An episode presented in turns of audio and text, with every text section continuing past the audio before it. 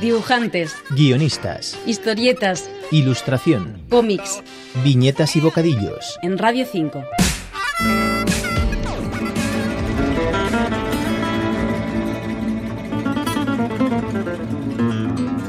Los Caballeros de la Orden de Toledo regresan con un segundo volumen cuyo primer capítulo, titulado La Caoba, está disponible en formato digital en la plataforma lectu.com.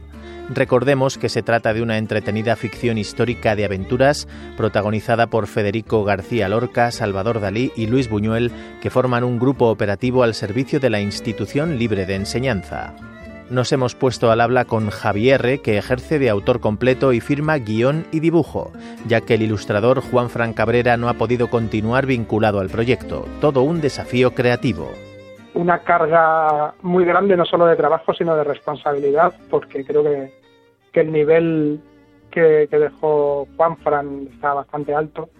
Pero bueno esto el, el mundo del cómic es es complicado o sea y Juan Fran es un profesional de, de la ilustración y, y, él tiene pues esto tiene que tiene que trabajar. Y esto pues al ritmo que lo llevábamos y demás pues al final pues hombre del, del primer álbum eh, vendimos bastante, pero claro, muy espaciado en el tiempo y, eh, y al final llegamos a la, al acuerdo pues que lo mejor era, este es un proyecto mío personal, ¿no?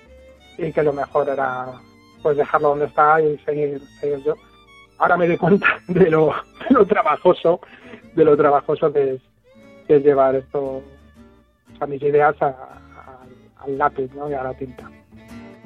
Este nuevo arco argumental comienza en 1924, el primer año de la dictadura del general Primo de Rivera, y nuestros héroes tendrán que llevar a cabo una misión relacionada con todo un personaje como la caoba. La caoba eh, se puede decir que fue la primera, el primer escándalo, si se puede decir escándalo, porque la censura tenía a los periódicos eh, pues amarrados y, era difícil que las noticias contra el régimen salieran a la luz, pero la caoba fue un, un escándalo que se produjo con, Miguel Primo de Rivera, que favoreció a una prostituta vendedora de drogas.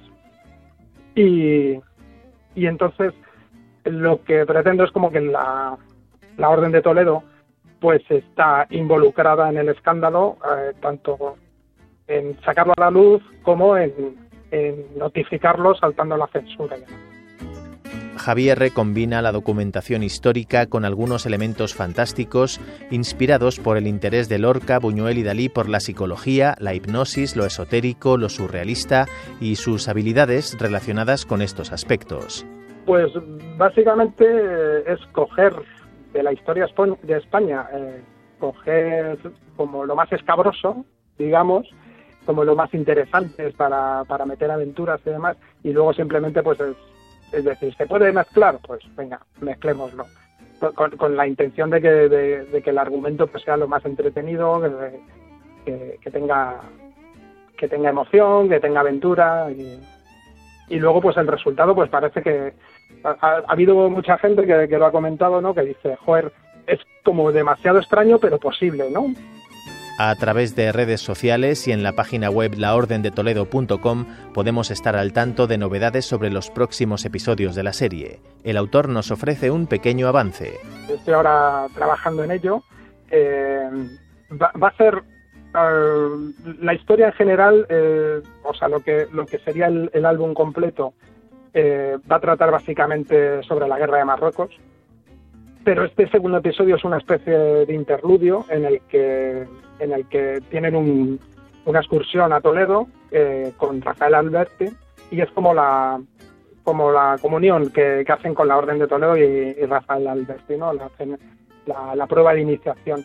Se basa prácticamente en una en una historia que, que contó María Teresa de León y, y pasa que el, casi el 90% del, del, de este capítulo pues es una aventurilla de Toledo que es como una especie de interludio para luego ya volver a la historia principal, ¿no? Jesús Jiménez y Víctor Gómez, Radio 5, Todo Noticias.